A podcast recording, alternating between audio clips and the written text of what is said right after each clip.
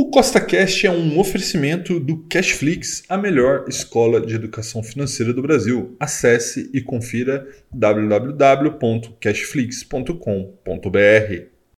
No podcast de hoje eu vou explicar o que é ROI. Né? E ROI é uma sigla para Return on Equity, ou em português, Retorno sobre Patrimônio. Então, se você já gostou do tema desse podcast, segue o CostaCast aí na sua plataforma, pois temos novos podcasts todas as semanas, sempre com o mesmo intuito, colocar mais dinheiro no seu bolso. E lembrando, nada do que a gente fala aqui é uma recomendação, é apenas para te inspirar a investir melhor, tá bom? Então vamos lá. Imagina que dois amigos, chamados João e José, compraram um food truck exatamente igual e pagaram o mesmo preço por eles, 100 mil reais em cada um.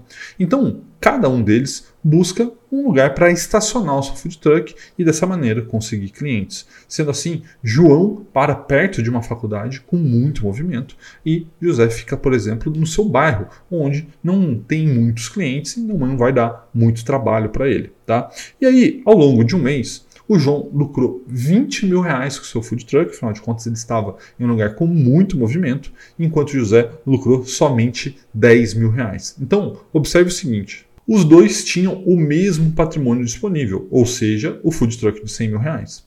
E enquanto um lucrou 20 mil reais, o outro lucrou 10 mil reais. Então vamos calcular o ROI, o retorno sobre o patrimônio de cada um deles.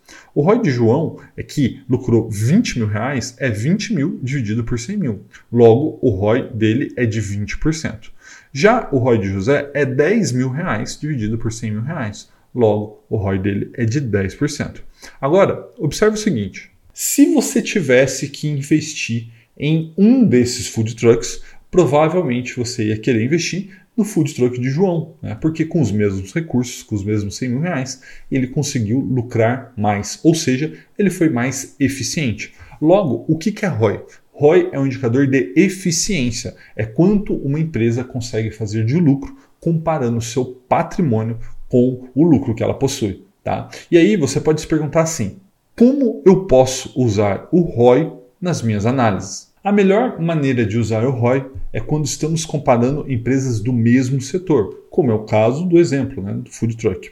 Usar ROI de empresas de setor diferentes é muito complicado, tá? Isso pode até mesmo te induzir ao erro. Por quê? Porque as empresas elas têm estrutura de capital diferente, né? podem estar mais alavancadas, menos alavancadas, e isso muda o patrimônio. E se muda o patrimônio, muda o ROI. Tá? Então, o ROI é um indicador de eficiência e ele deve ser utilizado preferencialmente em empresas do mesmo setor.